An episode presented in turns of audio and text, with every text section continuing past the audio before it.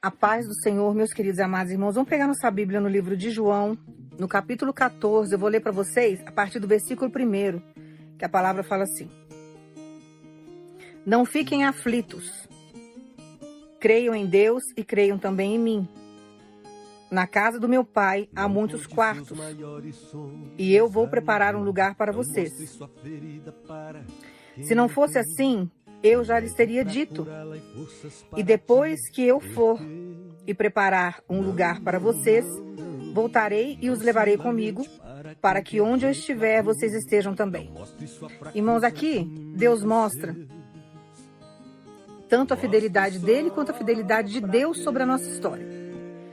Então aqui ele fala para você não ficar aflito diante da situação que você está enfrentando.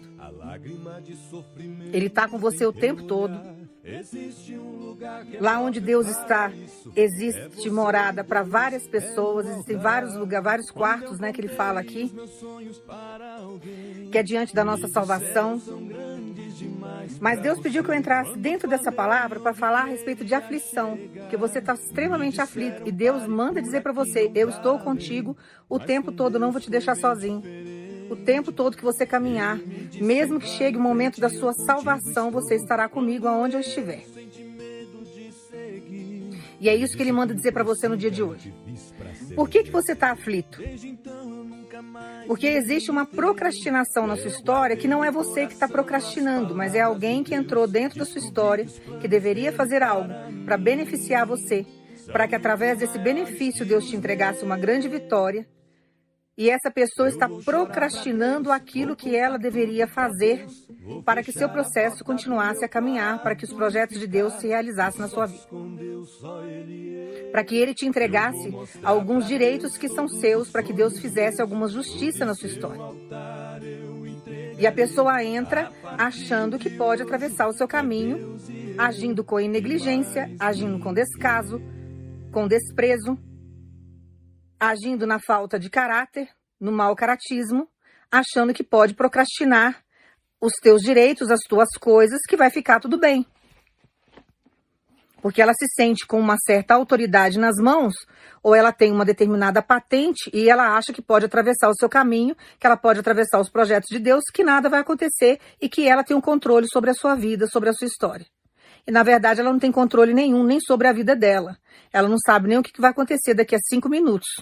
Ela não sabe o que, que Deus está preparando para ela diante desse futuro aí, que ela já plantou muita maldade, que ela já plantou muita desonestidade. E Deus já preparou um futuro ao qual ela vai colher tudo que ela tem plantado sobre a sua história. Ninguém atravessa os projetos de Deus, irmãos. Ninguém atravessa. Moisés, quando recebeu o projeto de Deus, quando ele teve um encontro com o Senhor, que no Antigo Testamento Deus se manifestava através da natureza através dos animais. Então tinha uma sassa que ardia e não consumia. Era um arbusto que pegava fogo e ele não apagava. E ali diante daquele arbusto que não não pegava fogo, não queimava, não, não apagava, não tinha fumaça, não tinha nada, só tinha um fogo que ficava o tempo todo, despertou a curiosidade de Moisés e ali Deus se manifestou para ele. Ali Deus entregou um projeto nas mãos de Moisés. Moisés já tinha passado 40 anos dentro do Egito vivendo dentro do palácio junto com o povo egípcio criado por ele. Que Deus estava preparando Moisés porque ele precisava conhecer o território do inimigo, então ele ficou 40 anos ali. Depois ele comete um crime, ele sai dali fugido, fica 40 anos no deserto, Deus deixou ele mais 40 anos aprendendo a conviver no deserto, aprendendo a sobreviver no deserto. E depois Deus chama Moisés, através dessa sassa que ardia e não consumia, para que Moisés viesse exercer um grande projeto representando Deus ali diante daquele povo, que era o momento de tirar aquele povo da escravidão, que eles já estavam ali há 400 anos.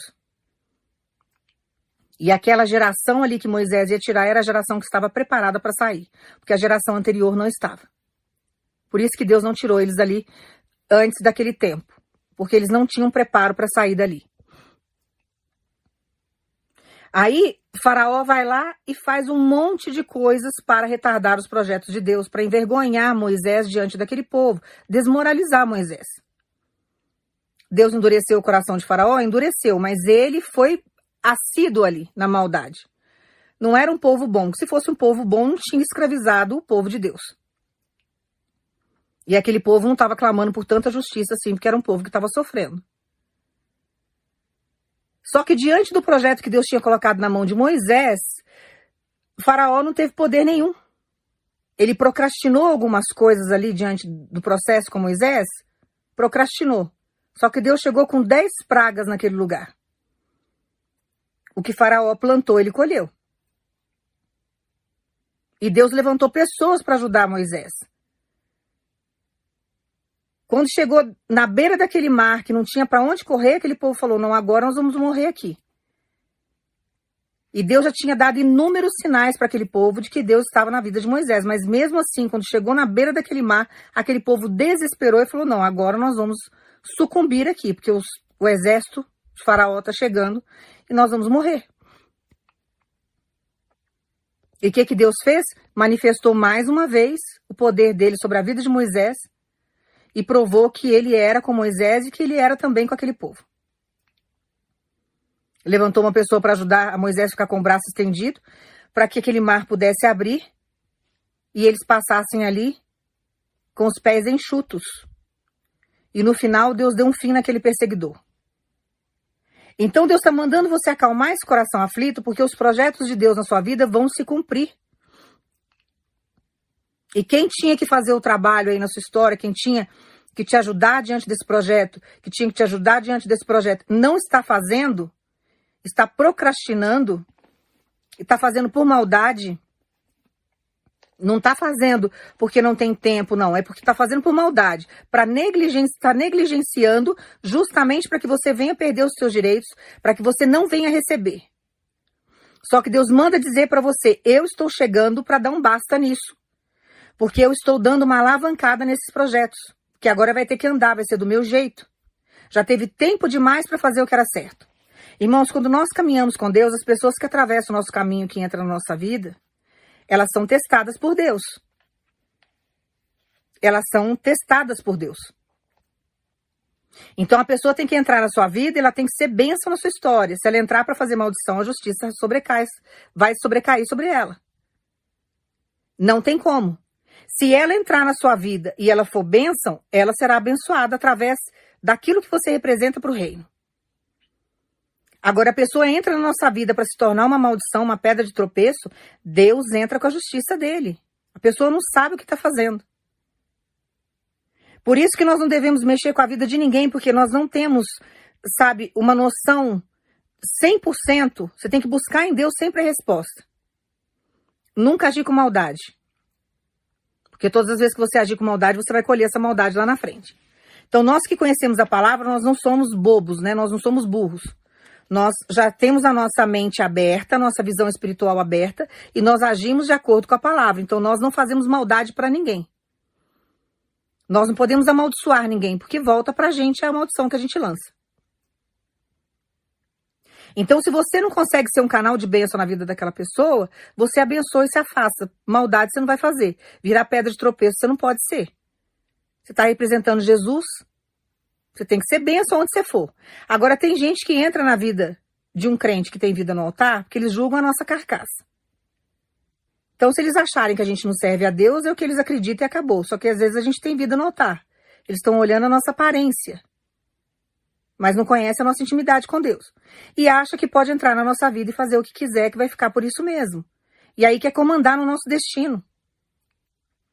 Quer mexer no projeto da nossa vida como se nós não tivéssemos um dono. Eu sou órfão de pai e mãe. Quantas pessoas já entraram na minha vida achando que podia fazer o que quisesse pelo fato de eu ser órfão de pai, ser órfão de mãe, e que podia entrar e, fa e falar o que quisesse, fazer o que quisesse, que eu era sozinha. E na verdade, o Deus que eu sirvo é muito mais forte do que se minha mãe tivesse viva e meu pai tivesse vivo. Que seriam dois seres humanos como eles foram, porém limitados. E mesmo que tivesse um poder aquisitivo muito alto, que tivesse até influência política, o meu Deus se tornaria maior. Porque não tem patente que Deus não derrube. Do mesmo jeito que Deus permitiu que tivesse uma patente, Deus também tira. Deus arranca a autoridade, seja de quem for.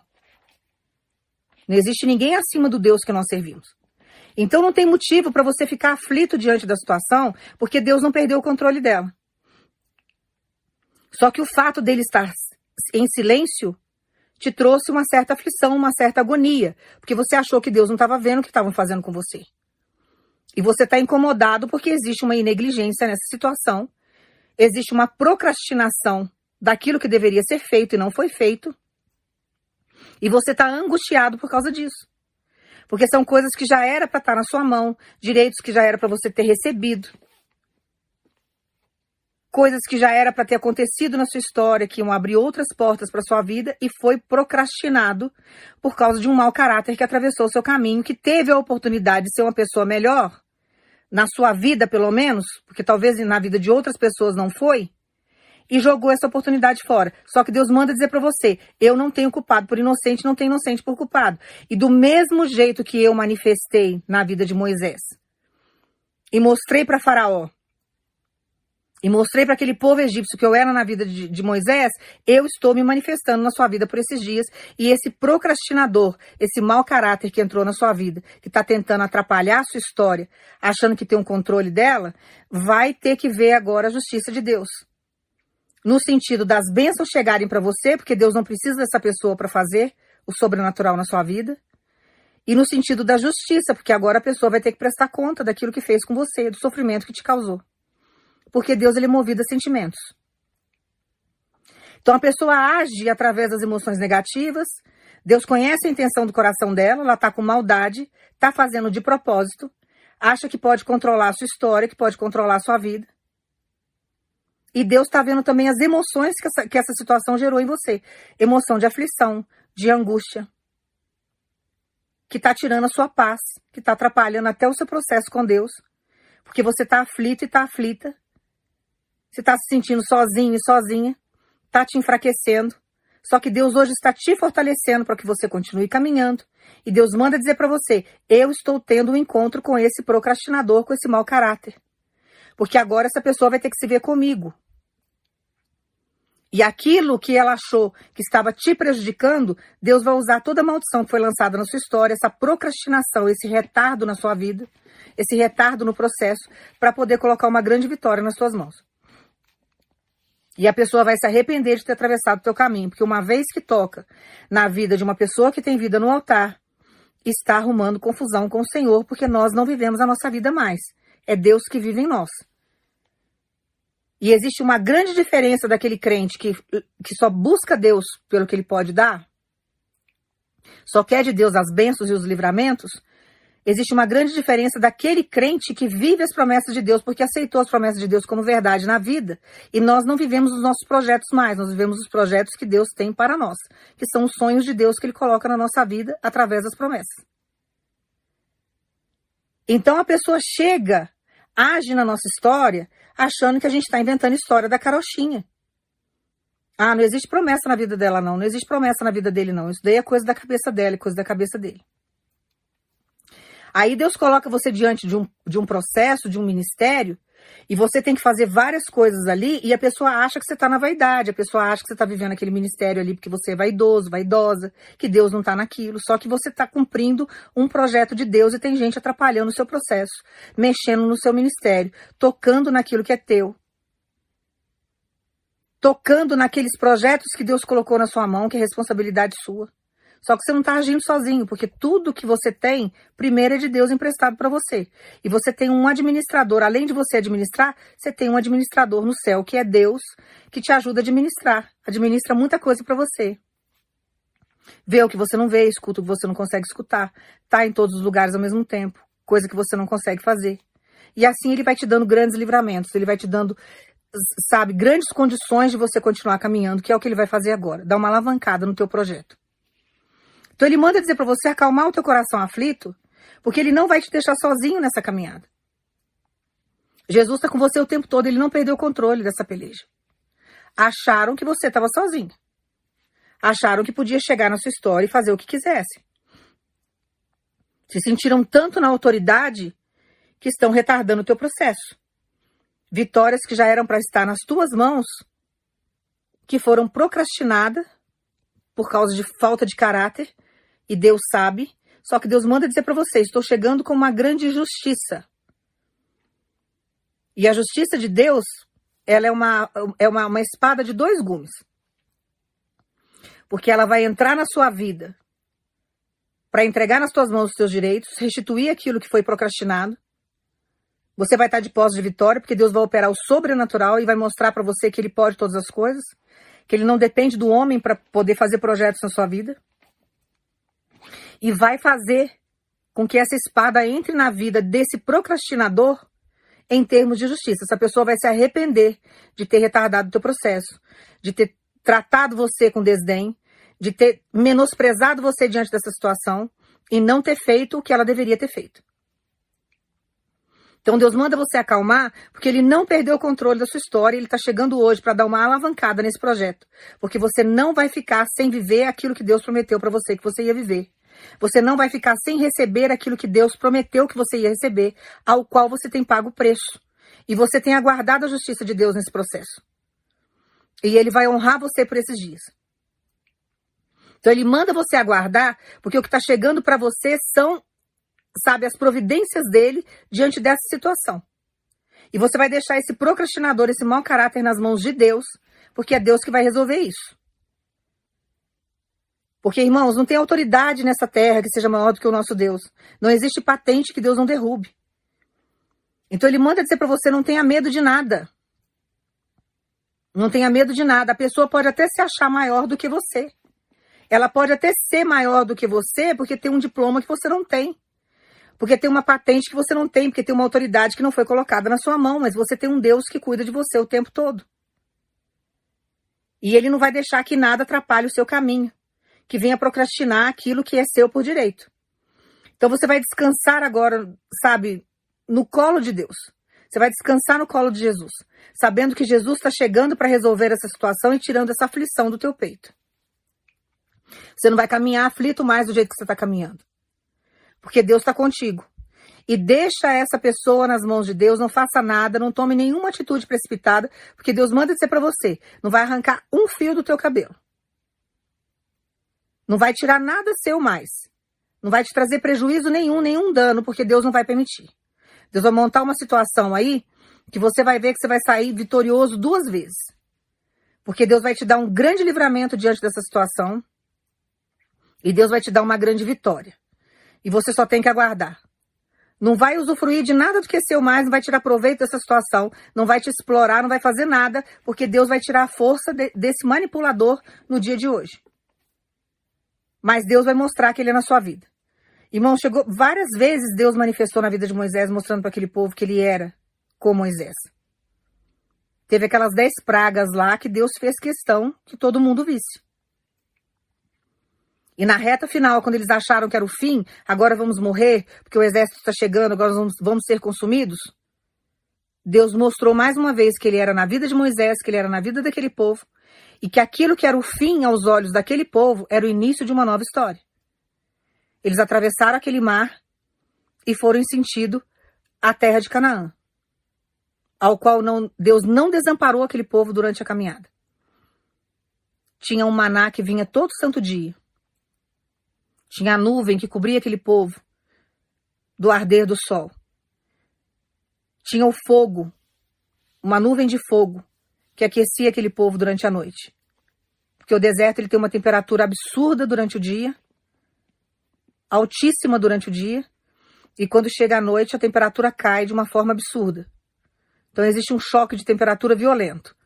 E Deus cuidou daquele povo o tempo todo. Sandálias cresciam no pé daquela, daquelas crianças, as roupas também cresciam no corpinho daquelas crianças. Então, Deus cuidou.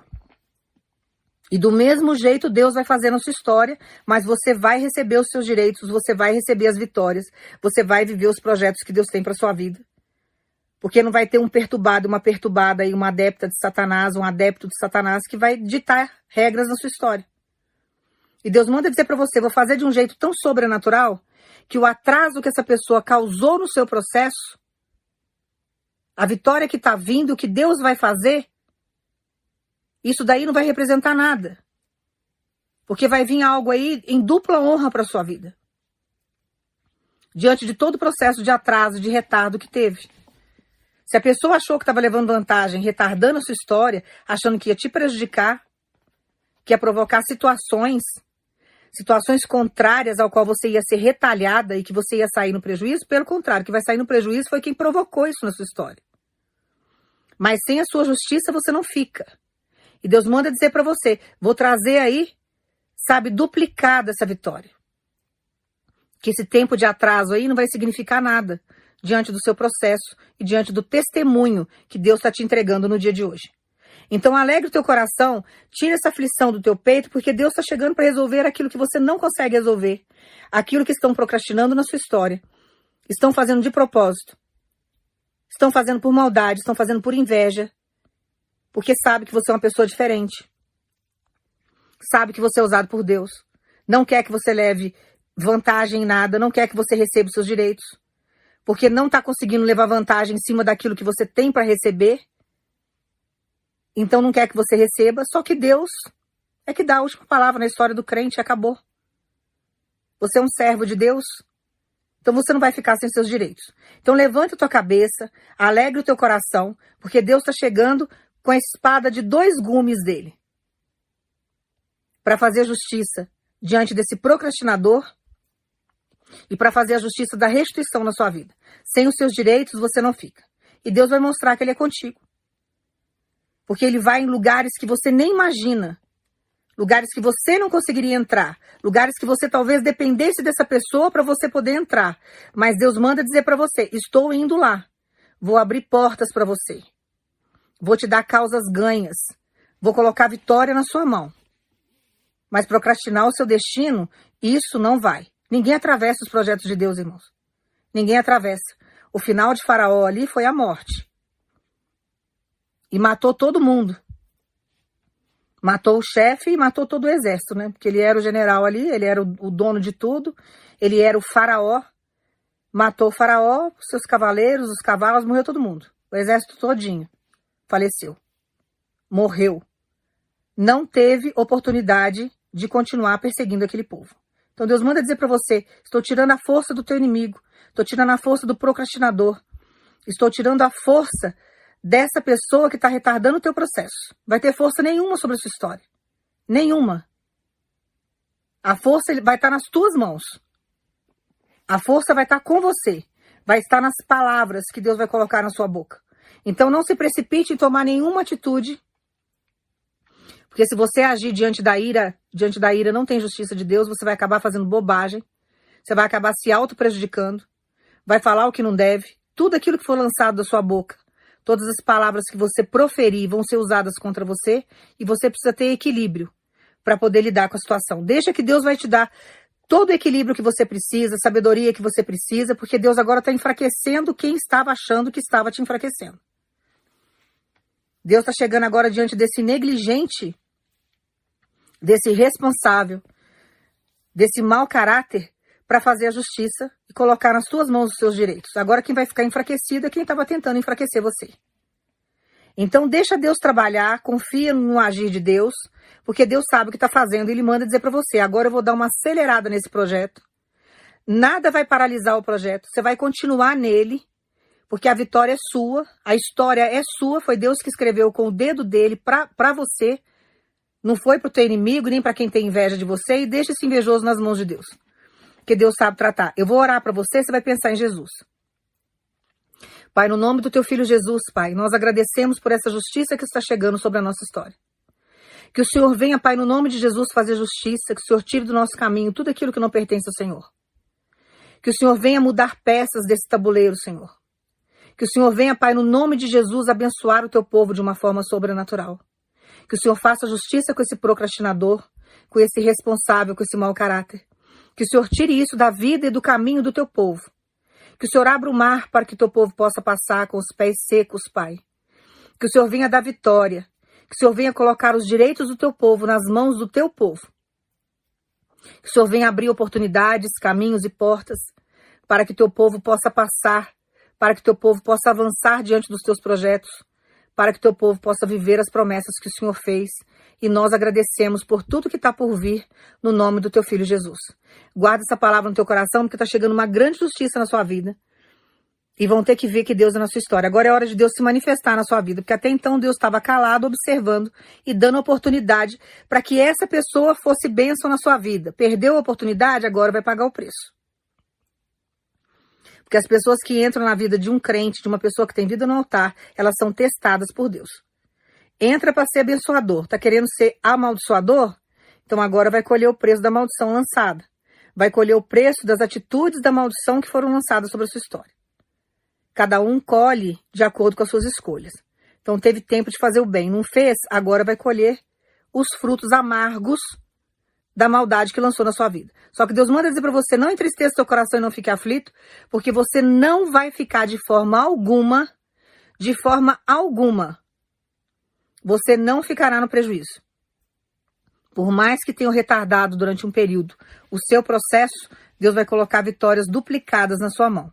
Deus vai acelerar o processo, vai acelerar a justiça coisas que demorariam mais tempo para serem feitas, Deus vai fazer num tempo menor, vai colocar o que estava atrasado na sua mão, ainda vai avançar algumas coisas para que você obtenha vitória mais rápido. Então Deus vai acelerar algumas coisas aí para que você tenha os seus direitos nas suas mãos. Então não entristeça o teu coração de forma alguma, de forma alguma.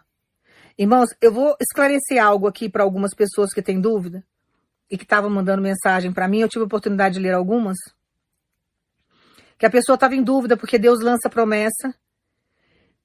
E tem coisa que às vezes eu falo na pregação porque eu não sei para quem que tá indo a palavra, eu não sei quem é que está recebendo.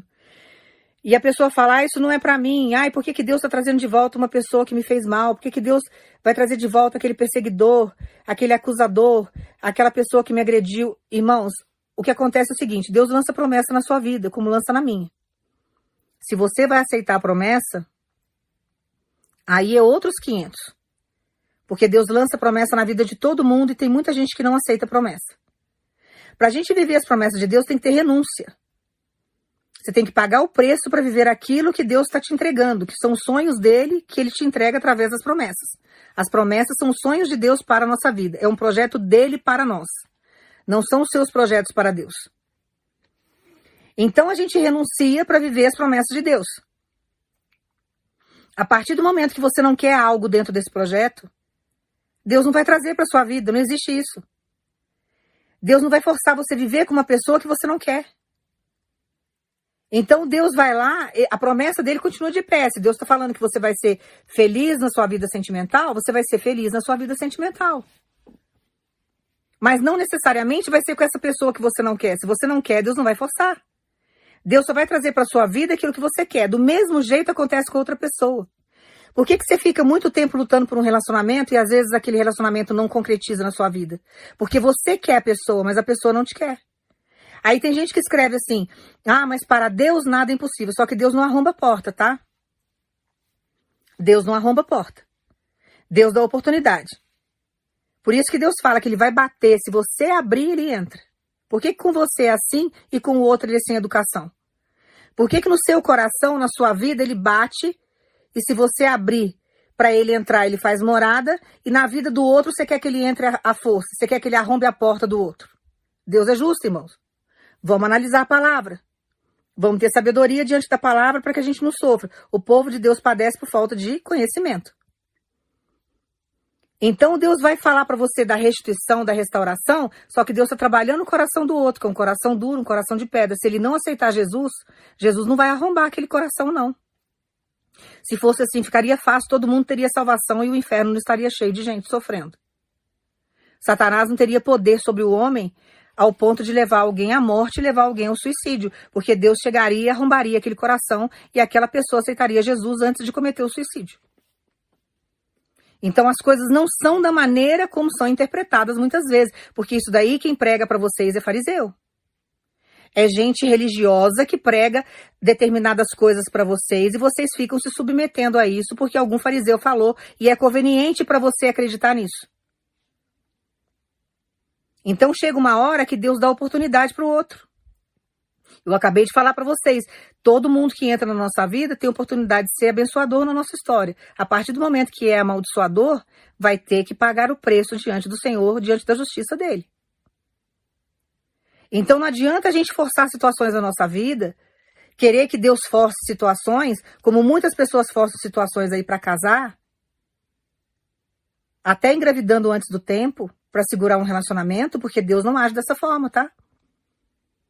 Você está trazendo maldição para sua vida desse jeito, forçando uma situação, forçando o outro a viver algo que talvez ele não queira, por capricho.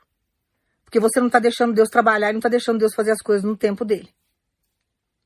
Se uma pessoa não quiser fazer parte da sua história, não quiser fazer parte do projeto de Deus, Deus prepara alguém segundo o coração dele para fazer parte da sua vida. Para que você seja feliz e que você tenha paz. Então, aceitar o projeto de Deus é uma coisa. Você renunciar aos projetos de Deus é você pegar a aprovação com as mãos. Você não pode achar que a sua vida está em volta dessa pessoa que não quer saber de Deus. Aí você vai falar assim, dela, isso não existe. Existe sim, porque eu passei por situação semelhante. E chegou uma hora que eu falei pro Senhor que eu não queria mais. Falei, tira essa pessoa da minha vida porque eu não quero mais. Porque foram muitos anos orando, muitos anos Deus trabalhando em cima das minhas orações, eu pagando preço, e a pessoa não quis ter uma vida certa com Cristo. Chegou uma hora que meu projeto estava ficando para trás. Chegou uma hora que a minha vida espiritual estava sendo danificada, porque Deus estava batalhando em cima daquilo, e eu já tinha falado para o Senhor, eu não quero mais, eu não estou aguentando mais. Chegou uma hora que Deus tirou, porque eu não queria. E Deus não ia me forçar a, a ficar orando para alguém que não quer saber de Deus, que não quer saber de Jesus, Deus não ia me forçar uma situação dessa. E Deus não força ninguém a isso. Às vezes você está pagando preço por uma vida aí que não quer saber de Jesus. Por isso que eu falo para vocês, Deus é muito claro naquilo que Ele fala. E a palavra de Deus ela é viva na nossa vida. Entrega nas mãos de Deus e descansa. Pega e larga e solta. Deixa nas mãos de Deus, porque Deus sabe montar situações. Até no último suspiro, no leito de um hospital, Deus dá a oportunidade daquela pessoa se arrepender dos pecados dela e aceitar Jesus. Porque não é aceitar Jesus da boca para fora, não. Já conheci muito fariseu que aceitou Jesus da boca para fora, que vive uma falsa realidade, vive que nem uma galinha voando dentro da igreja, como se estivesse cheio do Espírito Santo e está cheio de demônio. Não tem libertação naquilo ali, não. Aceitar Jesus, um monte de gente aceita, chamado tem um monte, mas escolhidos são poucos. Então começa a viver o verdadeiro evangelho para você se libertar de certas amarras, porque tem certas amarras e certas insistências que você tem na sua vida porque você não aceita o projeto de Deus. Você cismou com aquilo. E você acha que tem que ser daquele jeito. E nós não temos controle sobre a vida do outro. Quem tem é o Senhor. E Deus sabe montar situações, viu? Aí você vai falar assim, aí por que, que Deus não quebra o coração do outro? Porque o outro não quer. É o outro que não quer. Porque Deus dá inúmeras oportunidades. Deus usa mil bocas se for necessário para falar. Deus deixa a pessoa doente. Deus monta situações. A pessoa não quer. A pessoa não quer. Eu já vi várias vezes isso. Várias vezes isso. Chega a ser revoltante. Porque a gente paga preço, a gente genjua, a gente vai no monte, a gente, sabe, faz de tudo que Deus manda. Dá exemplo com atitude, com palavras, vê a vida da gente. A pessoa só azucrina só tormenta. A pessoa fica no pecado porque tem prazer no pecado e ela não muda. Ela não muda. Ela não quer. E Deus não trabalha dessa forma roubando o coração dos outros. Deus não é educado com um e falta de, e sem educação com outros. Não existe isso. Deus é um, um padrão ali, é aquilo ali, acabou. Com Deus é assim, sim, não, não. Não tem meio termo. Se você está pagando preço por alguém, essa pessoa não está aguentando, faça uma oração com Deus, fala, Senhor, eu largo isso no dia de hoje. Não oro mais, vou entregar nas tuas mãos, estou cansado, estou cansada. E o Senhor, de agora em diante, se não for para minha vida, se não for aceitar o Senhor, que o Senhor tire. E que o Senhor não deixe eu sofrer por causa disso, mas que o Senhor traga aquilo que é segundo o teu coração para minha história e vai viver os projetos de Deus e ser feliz. Que eu já vi várias pessoas insistindo, sabe, dessa forma. As pessoas falam assim para mim, ah, mas é, você não fala de uma placa de igreja tal? Não falo de placa de igreja nenhuma, porque Jesus não é placa de igreja. O evangelho não é placa de igreja. E eu nunca fui acolhida por uma placa de igreja. Eu nunca fui respeitada por uma placa de igreja. Por que, que eu hoje vou pegar e vou ficar defendendo placa de igreja se uma vez eu não fui acolhida como eu deveria ser acolhida dentro de uma igreja? Eu nunca fui. Eu só fui discriminada. E se Jesus não é placa de igreja? Jesus está aí para quem quiser buscá-lo, independente da religião que você está. Você pode estar numa religião, sabe, totalmente oposta daquilo que ele prega. Você pode até estar tá buscando o, o, a, sabe, ajuda no inimigo, porque você não sabe nem o que você está fazendo. Uma vez que você clamar a Deus, mesmo que você esteja no território do teu inimigo, Deus vem te socorrer. Deus te resgata. Porque ele não é placa de igreja. Se ele olhar placa de igreja, a gente está lascado, irmão. A igreja que você é batizado desde criança, que você é forçado a ser batizado, porque a criança não sabe o que está fazendo. É o pai que vai lá e batiza as crianças. Ela ficaria presa naquela placa pro resto da vida sem ter vontade de estar tá ali sem sentir Deus naquela história. Porque seria algo obrigatório para ela. Graças a Deus, Jesus não olha a placa de igreja, ele vai lá e resgata a gente aonde a gente estiver. Uma vez que você tiver com o coração voltado e aberto para ele, ele está aberto para você. Porque ele não arromba a porta. Tá? Porque tem gente que vem me pedir oração, vem me pedir as coisas, e as coisas não acontecem. Tem gente que me segue aqui há muitos anos, eu estou bastante tempo já na internet. Aí fala para mim, nossa, mas eu estou orando há tanto tempo pela pessoa, você falou para mim que Deus, é, que Deus resgata, Deus liberta. Liberta a partir do momento que a pessoa quer Jesus. Quando a pessoa não quer, Jesus não vai forçar essa situação, irmãos. Ele não força. Eu já vivi isso com Deus, de orar para alguém se libertar e a pessoa não se libertar. E Deus chegar para mim e falar: entregue isso nas minhas mãos, porque eu não aguentava mais orar. Porque quando você ora por alguém que está dominado pelos demônios, o que, que os demônios fazem? Vem para cima de você. É legalidade que você dá, é brecha aberta. Aí vem os levantes, porque você está numa batalha espiritual violenta. Aí você começa a sofrer retaliações daquilo e começa a sofrer altos levantes, viver coisas sobrenaturais e a pessoa não quer saber de Deus. Chega uma hora que Deus conhece o nosso limite. Nós somos fracos. E chega uma hora que Deus fala: entregue isso nas minhas mãos, que agora eu vou resolver do meu jeito. E eu já vi várias pessoas de chegar a levar para a igreja, irmãos. De levar para a igreja de sair dos vícios, de mudar a vestimenta, de entrar dentro da igreja, falar que está servindo a Deus e eu pagando um, um, preço terrível por aquela vida, porque eu não ia pagar preço de sangue derramado. E chegar uma hora que Deus, e, e do nada, deu cinco minutos. Por quê? Porque não teve um encontro real com Jesus Cristo. Não quis saber. Quando viu que o caminho era muito estreito, saiu da igreja. Pôs defeito em todo mundo, malhou o pastor, arrumou confusão com gente dentro da igreja, porque precisava de uma desculpa plausível ou que trouxesse uma, um alívio de consciência para ela, para que ela abandonasse a vida dela com Deus. E chegou uma hora que Deus falou: não, não ora mais, entrega para mim e deixa isso aqui. Que agora eu vou resolver do meu jeito. E não quis saber de Deus, está até hoje no mundo. Está até hoje vivendo os achismos, né? Então, religiosidade tem um monte. E gente que não abre o coração para Deus não tem o processo da metanoia. E muitos vão viver religiosidade. E nós não temos que pedir para Deus religiosidade para o outro, nós temos que pedir libertação. Tem que ter arrependimento dos pecados. Tem que se redimir diante do Senhor para que se torne uma nova criatura. Então, faça uma oração para Deus se você está aí cansado, se você não aguenta mais pagar preço, e pede para Deus que, se não for da vontade do Senhor, que Deus tire da sua vida de uma vez por todas e traga aquilo que é segundo o coração dele para sua história. Porque nenhuma oração que você fez para essa pessoa, irmãos, nenhuma oração que você fez foi jogada no lixo. Se você orou pela sua vida sentimental e a outra pessoa não quis saber de Jesus, nenhuma oração que você fez para sua vida sentimental é jogada no lixo. Toda oração que você fez para essa pessoa que não deu certo, Deus usa as suas orações para aquela pessoa que vai dar certo. E Deus traz a pessoa certa para sua vida. Então deixa Deus conduzir a sua história, deixa Deus, sabe, te orientar, porque tem gente que é carcaça, tem gente que é sepulcro caiado, e tem gente que não vai aceitar Jesus. Infelizmente, é uma realidade que eu tenho que compartilhar com você, para que você não fique iludido pro resto da sua vida. Porque tem gente que não vai aceitar. Tem pessoas dentro da sua casa, dentro do seu lar, que tem o mesmo sangue que o seu, que corre na veia, que não vai aceitar Jesus. E tem casas que a família inteira vai se render aos pés do Senhor. Então não adianta a gente, sabe, querer forçar situações. Eu falo pela casa dos meus pais. Meu pai faleceu dez anos depois, eu tive meu chamado. Jesus me chamou. Eu era um projeto de Deus, já eu não sabia. Eu aceitei Jesus, estou aqui pregando a palavra, vivo o evangelho já há quase dez anos. Mas tem membros da minha família que não quer saber. Tem membros da minha família que fala mal de mim. Ah, Deus pode alcançar? Pode. Se um dia aceitar Jesus, quiser abrir, vai. Mas eu ficar naquele desespero por causa da salvação do outro que é individual, eu não posso ficar. Não é responsabilidade minha, é responsabilidade dele. E a pessoa tem que querer aceitar Jesus. O que eu tenho que fazer é que nem Josué fez. Josué decidiu: eu e a minha casa serviremos ao Senhor. Mas é responsabilidade de quem? É de Deus, não era de, de Josué. Josué, ele teve uma decisão.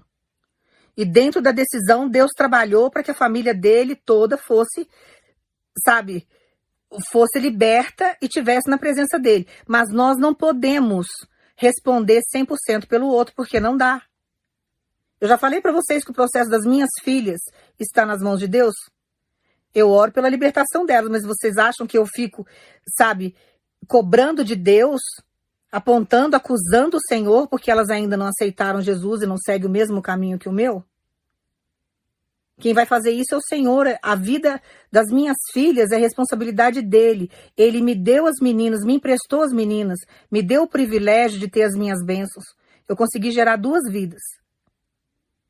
Então eu tenho que ser agradecida ao Senhor por isso. A salvação delas está nas mãos de Deus. Do mesmo jeito que meu pai entregou a salvação da minha família inteira nas mãos de Deus e Deus conseguiu me alcançar, e a minha mãe aceitou já no final da vida dela Jesus como o único Salvador, todo o resto está nas mãos de Deus também, é responsabilidade dele. Eu não posso me desgastar. Eu tenho que continuar fazendo ID. Eu não posso limitar a minha vida, o meu ministério, só dentro da minha casa. Eu tenho que continuar fazendo e dar exemplo para elas, porque o primeiro ministério que eu tenho é a minha família. Então eu sou responsável pela minha família. Então eu zelo pela oração, conselho, sou uma mãe presente faço a minha parte, só que aquilo que é sobrenatural, aquilo que é impossível, que é só Jesus que faz, é ele que tem que fazer. Eu não posso ser Deus dentro da minha casa. Eu tenho que colocar Jesus como centro da minha casa. Eu tenho que colocar ele acima de tudo e ele tem que estar em primeiro lugar em todas as situações da minha vida e da vida das minhas filhas. É isso que eu faço. Mas eu não posso ficar brigando com Deus, apontando o dedo para o Senhor, acusando Deus porque o outro não aceitou sabe, ele como o único salvador. Eu tenho que deixar ele trabalhar. E tem situações, irmãos, que a pessoa não vai aceitar Jesus. Sinto muito em te informar isso. Você pode até falar que eu estou errada, você pode até falar que, sabe, é heresia que eu estou pregando, mas não é. Não é. Jesus teve uma equipe de 12 apóstolos que andava com ele. Teve um que não aceitou aquilo que ele era em Deus. E ele era o Messias, hein? Desde o Antigo Testamento já se falava dele, ele era o segundo Adão. Não aceitou, que foi Judas, foi lá e vendeu Jesus por 30 moedas de prata. Aí o que, que aconteceu com ele depois? Ele foi ao suicídio. Ele foi ao suicídio. Acabou se enforcando. Então não adianta ler a Bíblia que você vai ver pessoas que serviram a Deus e pessoas que não quiseram servir ao Senhor que tiveram oportunidade de fazer diferente, de ser uma pessoa diferente. Deus não invade o livre-arbítrio de ninguém. O livre-arbítrio o que, que é? Ou você vive as trevas ou você vive a luz. Ele te dá a opção de escolha. Qual caminho você quer seguir? O meu caminho ou você quer seguir o caminho de Satanás? Porque a porta de Satanás é larga. Tem várias coisas que vai divertir você, que vai distrair você. Mas lá vai ter sofrimento. Aqui você vai passar por luta, mas você vai ter vitória. Vai ter sofrimento, mas você vai crescer. O sofrimento com Deus não é destruição, é crescimento, é amadurecimento. O sofrimento com Satanás é morte, é suicídio, assassinato, estupro, pedofilia, roubo, extorsão, tortura, doenças e assim vai. Com Deus é o oposto. Então, esse livre-arbítrio, Deus não vai invadir. Tá aí para quem quiser, tá? Então, um conselho que eu te dou, busque no Senhor o direcionamento. Você fala assim, o senhor quer que eu ore mais por essa vida? Se ele mandar você orar por 10, 15 anos por essa vida, ore os 10, 15 anos, pague o preço. Eu já fiquei orando por uma vida durante sete anos. Foi desgastante para mim, mas eu aprendi muito durante esse processo. Aprendi muito. Todo sofrimento lançado sobre a minha vida está sobre a pessoa, não está sobre mim. Eu não tenho responsabilidade, mas aquilo que foi incumbido para eu fazer, eu fiz. E fiz com maestria. Orei, fiz do jeitinho que Deus pediu. as minhas orações nenhuma foram desperdiçadas. Deus guardou tudo isso dentro de um odre. Para que ele pudesse me dar uma grande vitória lá na frente. Agora a pessoa teve a oportunidade de ter a salvação, de ter a libertação, de mudar, de passar pelo processo da metanoia, se arrepender dos pecados, mudar o costume. Não teve. Não teve vontade, não quis. Eu não perdi nada em orar. Eu não perdi nada. Agora tem gente que acha que orar e não ter o resultado final da maneira como gostaria, que tá jogando o tempo dela fora, que aquilo ali é perca de tempo. E na verdade não é, porque com o reino nós não perdemos nada. No reino, tudo que a gente faz para o Senhor, nós temos ganho. O que você precisa ter é sabedoria. Por falta de conhecimento, o povo de Deus perece, né? Padece. Porque não busca o discernimento no Senhor através do Espírito Santo. Então, por mais que você tenha feito para outra pessoa, todo o bem que você lançou na vida da outra pessoa, você vai colher lá na frente. Se a pessoa não quis fazer parte do seu projeto, do projeto que você tem com Deus, da sua vida, tchau. Bye bye, vai com Deus.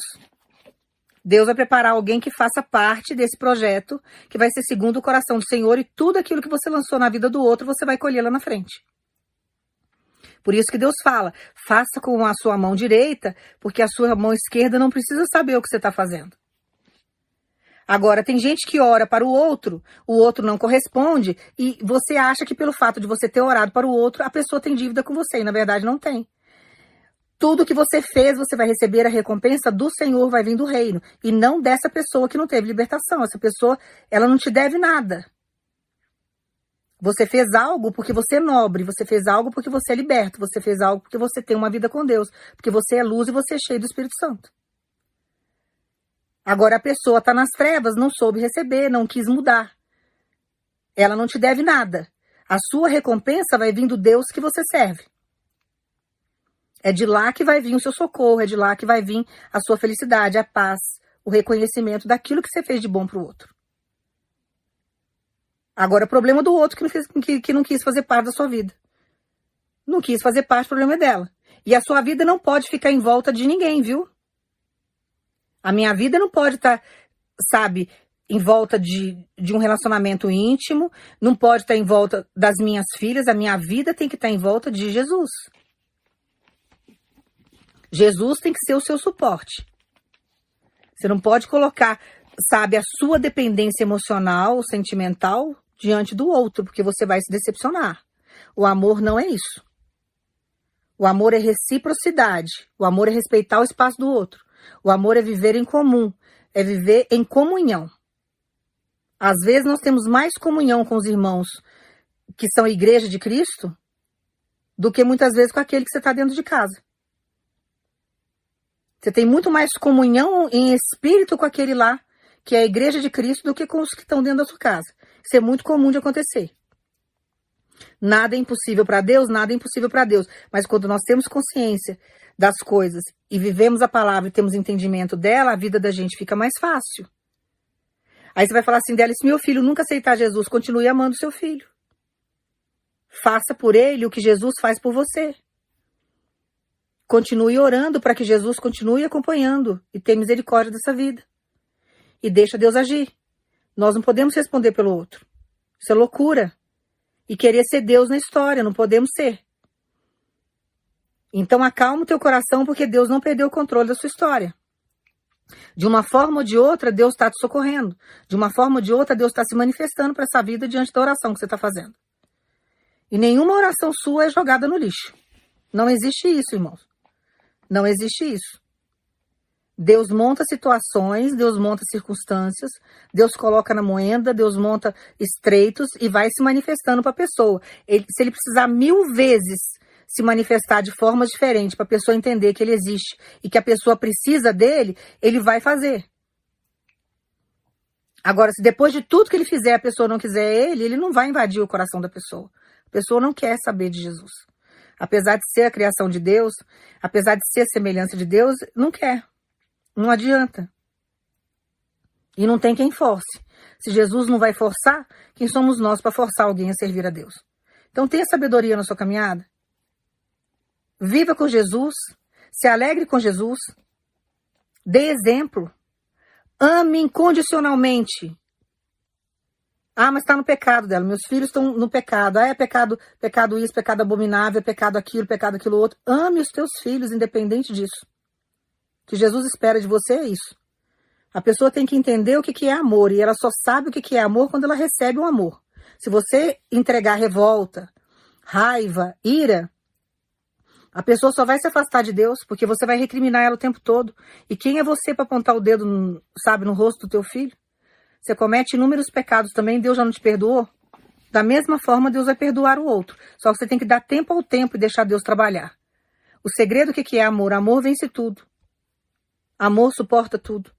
E quando a gente ama o outro e o outro sabe que em nós existe amor, ah, irmãos, não tem nada mais acolhedor. Ele pode até conhecer o pecado lá fora, pode estar em pecado, os demônios estão atormentando, mas ele sabe que o alento, que a paz de Jesus e que o amor que ele precisa está em você.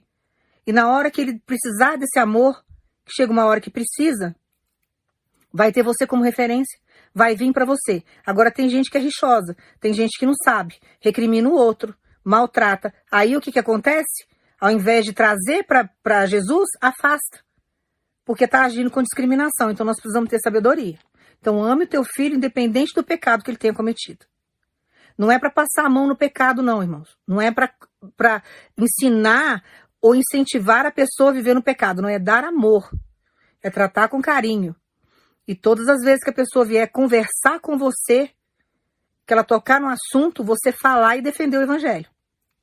Você não pode negar Jesus, não, viu? Ah, eu vou ser conivente com o pecado dele, que senão ele sai da minha casa, ele se afasta de mim.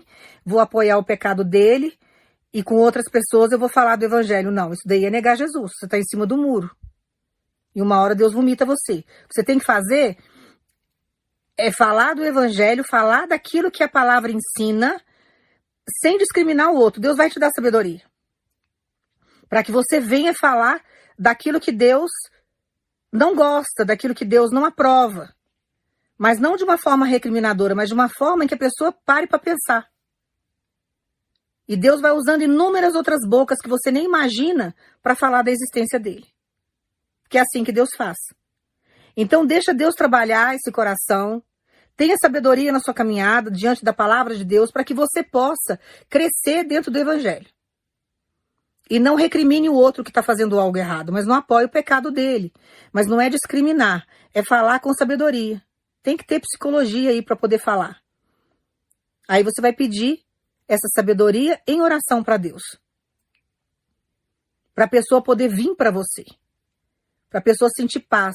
Para a pessoa saber que em você existe um Deus que na hora que ela tiver com dores, que ela tiver entristecida, ela pode contar com você porque você é uma alma amiga, você representa um Deus que é vivo, um Deus que ama, um Deus que acolhe, que Jesus é isso, irmão. Jesus veio para os pecadores. Nós que somos a igreja temos que seguir o exemplo dele. Ele não veio para quem é 100% santo.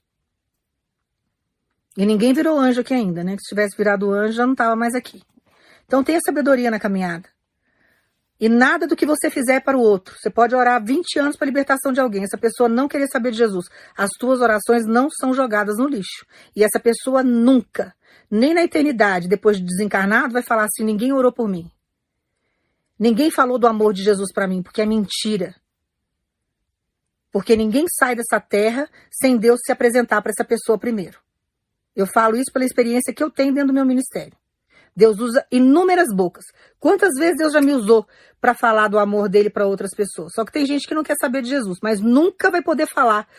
Ah, ninguém trouxe a palavra para mim, porque ele vai falar. Você é a missionária dela, foi inúmeras vezes falar do meu amor para você e você não quis ouvir. Levei várias igrejas minhas para falar, dar testemunho, te acolher, te dar muitas vezes até conselho e você não quis ouvir. Ninguém desencarna dessa terra aqui falar, acusar Jesus de que, ai, não tive oportunidade, eu não conheci o Senhor, o Senhor não se manifestou para mim, porque é mentira. Às vezes está tão cego que não percebe, mas falar que Jesus não se manifestou, isso é mentira. Porque Jesus não faz isso. Porque Jesus é, é, ele é totalmente justo. Tá? Então guarda essa palavra no teu coração, descansa no Senhor e saiba que com Deus você não tem prejuízo. E deixa Deus concluir os projetos dele na sua vida para que você possa comer do melhor dessa terra e ser feliz. E deixa de ser escravo sentimental do outro. tá? Porque tem coisa que está acontecendo aqui na vida de alguns que você tá escravo sentimental do outro. Você quer porque você quer, porque você quer e tem que ser do seu jeito. Não é assim que funciona. Na hora que você se libertar, que você largar, você vai ser feliz. Você vai ter paz. E diante dessa paz e dessa felicidade, Deus talvez até alcance a libertação desse, dessa outra pessoa. Se não for, Deus traz alguém segundo o coração dele para fazer parte da sua vida. E deixa essas vidas nas mãos de Deus, porque Deus sabe trabalhar, Deus sabe fazer. Tá? Guarda essa palavra no teu coração, que Deus te abençoe, que Deus te dê sabedoria, que Deus te dê paz na caminhada, que Deus venha, sabe, te dar discernimento através do Espírito Santo dele. Para que você possa ter uma vida digna com Deus, uma vida de paz, uma vida de sabedoria e que você venha comer do melhor dessa terra. Que Deus te abençoe no nome de Jesus.